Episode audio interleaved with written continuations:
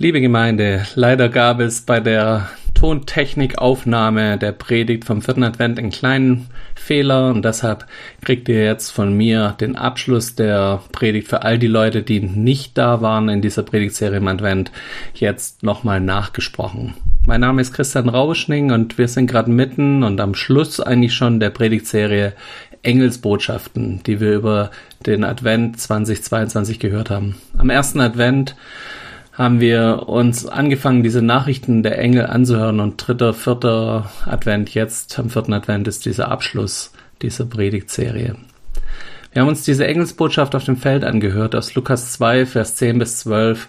Fürchtet euch nicht, siehe, ich verkündige euch große Freude, die allem Volk widerfahren wird, denn euch ist heute der Retter geboren, welcher ist Christus der Herr in der Stadt Davids. Und das habt zum Zeichen, ihr werdet finden das Kind in Windeln gewickelt und in einer Krippe liegen. Das ist die Botschaft, die die Hirten auf dem Feld von den Engeln hören und das ist die Vorbereitung, die diese Hirten bekommen, um zu hören, was hat Gott mit ihnen vor, wo will Gott sie hinführen und auch wir hören auf diese Engelsbotschaft und haben in den ersten drei Adventssonntagen schon drauf gehört, auf dieses Fürchte dich nicht, hab keine Furcht, hab keine Angst, geh furchtfrei, geh mutig voran mit dem, was Gott mit dir vorhat. Florian hat eine gute Predigt über große Freude. Was ist Freude für eine Kraft in unserem Leben? Und die Miriam hat am dritten Advent dann über den Retter gepredigt. Warum brauchen wir überhaupt einen Retter? Und warum musste Jesus als Retter auf die Welt kommen? Ich möchte heute über das Kind in Windeln gewickelt in einer Krippe liegen predigen. Die damalige Umwelt und auch wir oft erwarten ja, dass Jesus oft als Superheld, als Kriegsherr, als mächtiger Retter in unsere Welt reinkommt und endlich eingreift, endlich den Krieg in der Ukraine beendet, endlich Frieden in unserer Familie, in unserer Umwelt schafft. Aber Jesus kommt ganz anders und überrascht nicht nur damals, sondern auch bis heute uns, dass er nicht als der große Weltenretter kommt, sondern als Baby in Windeln und das noch in einer ganz, ganz armlichen Krippe. Gott ist so komplett out of the box, außerhalb dem unseres Denkens, unserer Vorstellung. Und Gott liebt es auch, uns immer wieder zu überraschen, uns immer wieder neu auch Dinge zu zeigen von seinem Wesen, die wir so überhaupt nicht kennen. Boxen sind bei uns in der Familie ein großes Thema.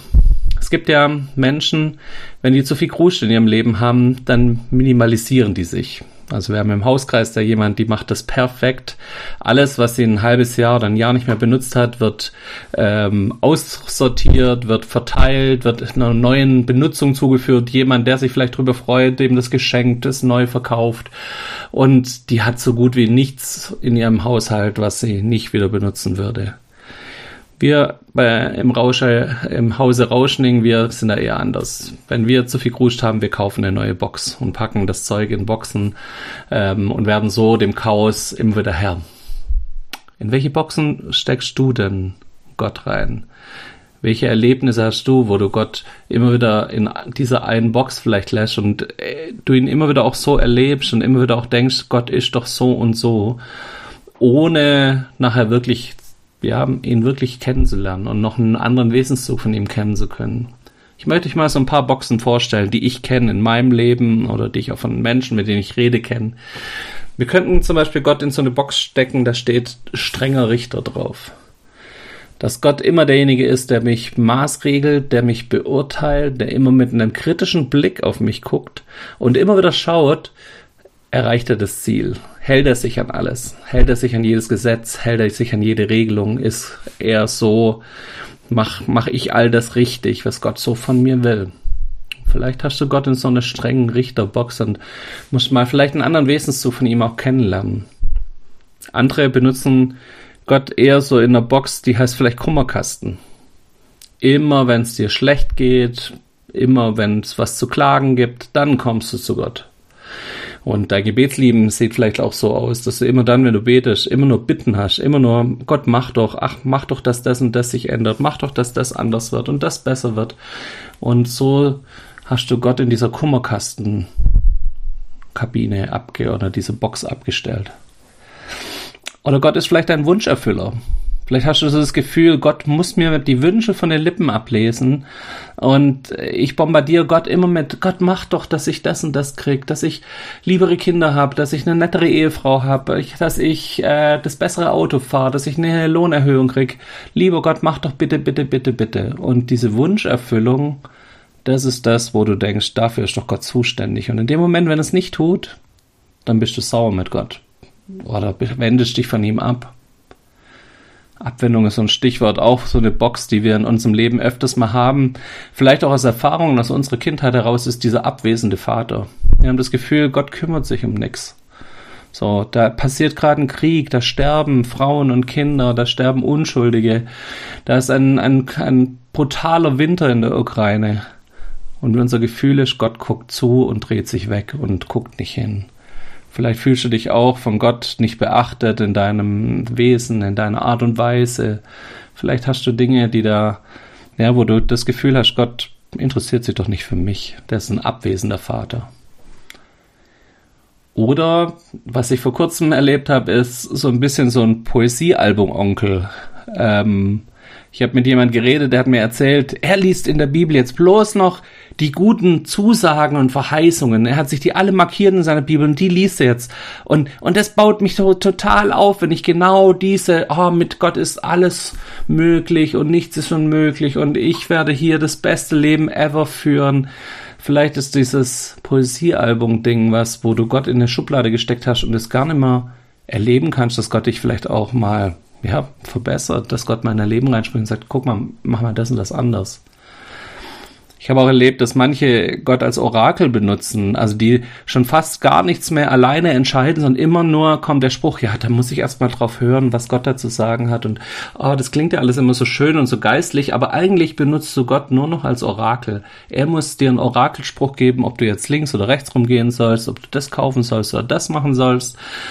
Du benutzt deinen ganzen eigenen Verstand eigentlich gar nicht mehr bei all dem Poesiealbum und Orakelgott, den du hast. Besonders in meinem Studium ist mir aufgegangen, dass ganz viele Leute mittlerweile nur noch Neues Testament lesen.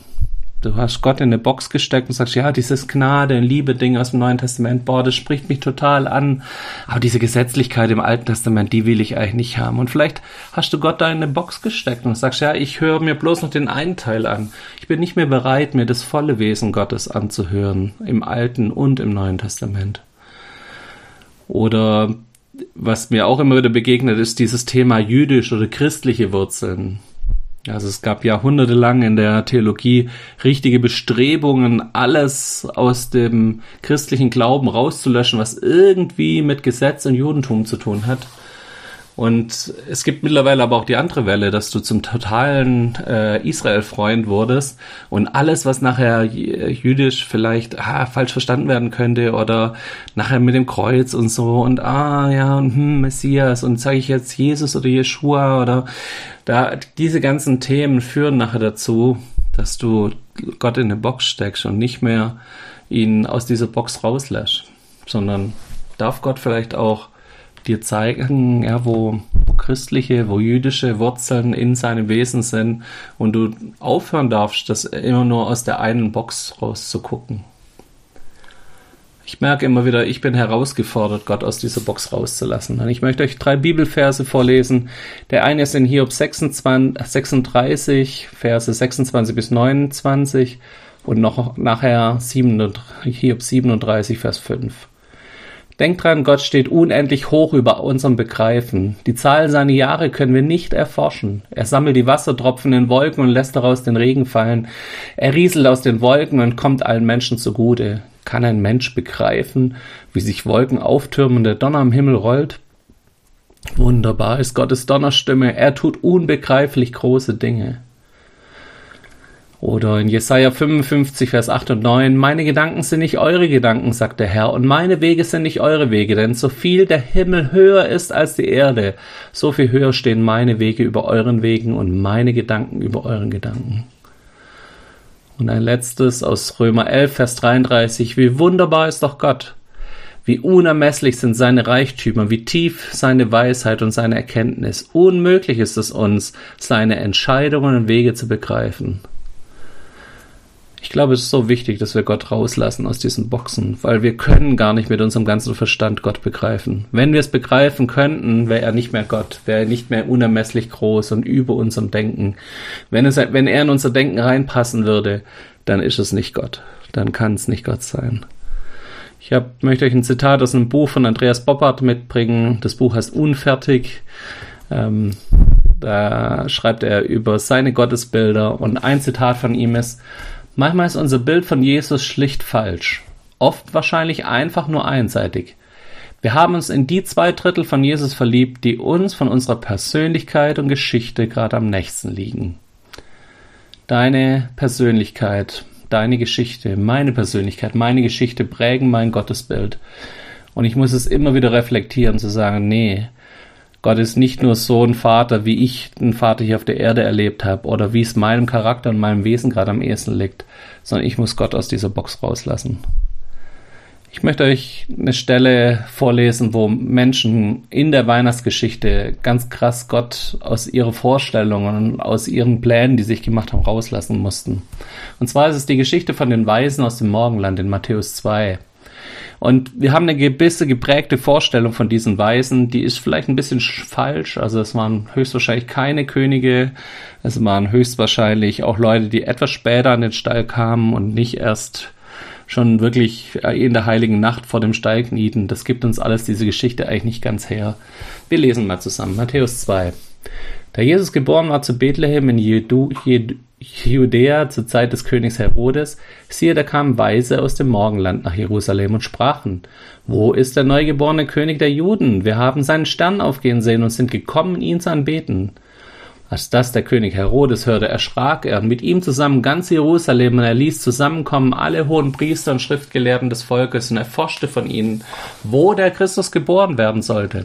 Und sie sagten zu ihm, zu Bethlehem in Judäa, denn so steht es geschrieben durch den Propheten, siehe du, Bethlehem im Lande Juda, bist mitnichten die kleinste unter den Fürsten Judas, denn aus dir wird kommen der Fürst, der mein Volk Israel weiden soll. Da rief Herodes die Weisen heimlich zu sich und erkundete genau von ihnen, wann der Stern erschienen wäre, und schickte sie nach Bethlehem und sprach, ziehet hin und forscht fleißig nach dem Kindlein, und wenn ihr es findet, so sagt's mir wieder, dass ich auch kommen es anbete. Als sie nun den König gehört hatten, zogen sie hin, und siehe, der Stern, den sie hatten aufgehen sehen, ging vor ihnen her, bis er über dem Ort stand, wo das Kindlein war. Da sie den Stern sahen, wurden sie hoch erfreut und gingen in das Haus und sahen das Kindlein mit Maria, seine Mutter, und fielen nieder und beteten an und taten ihre Schätze auf und schenkten ihm Gold, Weihrauch und Myrrhe. Und da, da ihnen im Traum befohlen wurde, nicht zurück wieder zu Herodes zurückzukehren, zogen sie auf einem anderen Weg wieder in ihr Land. Was können wir von diesen Weisen lernen? Das erste ist, diese Weisen waren wahrscheinlich irgendwelche Magier, irgendwelche Sterndeuter. Und was haben sie gemacht? Sie haben sich allein wegen einem Zeichen, einem Himmelszeichen auf den Weg gemacht, Gott zu suchen. Diesen König zu suchen, von dem sie denken, dass er geboren wird, weil dieses Sternzeichen es ihnen zeigt. Und ich glaube, das Erste, was wir lernen können, ist, mach auch du dich wieder neu auf den Weg, Gott zu suchen. Lass zu, dass Gott neu in dein Leben reinsprechen kann, dass er neu sich dir offenbaren und zeigen kann mach dich auf den Weg. Fang wirklich an zu suchen, auch wenn es vielleicht ein bisschen unangenehm ist und man Altes und Gewohntes hinter sich lassen muss, aber du musst mal losgehen. Und das Zweite ist, als sie dieses Jesuskind getroffen haben, das war so völlig anders als ihre Erwartungen. Das war ein Haus von einem Zimmermann oder vielleicht eine Krippe, wir wissen es nicht so genau, ein Stall. Aber auf jeden Fall war das kein Königskind, was sie da gesehen haben. Aber trotzdem war da eine große Freude, weil sie haben erkannt, hier begegnet uns Gott. Hier begegnet uns der Messias. Und was sie dann machen ist, sie ändern ihre Pläne. Statt weiterhin am Hof des Herodes zu suchen, suchen sie in Bethlehem.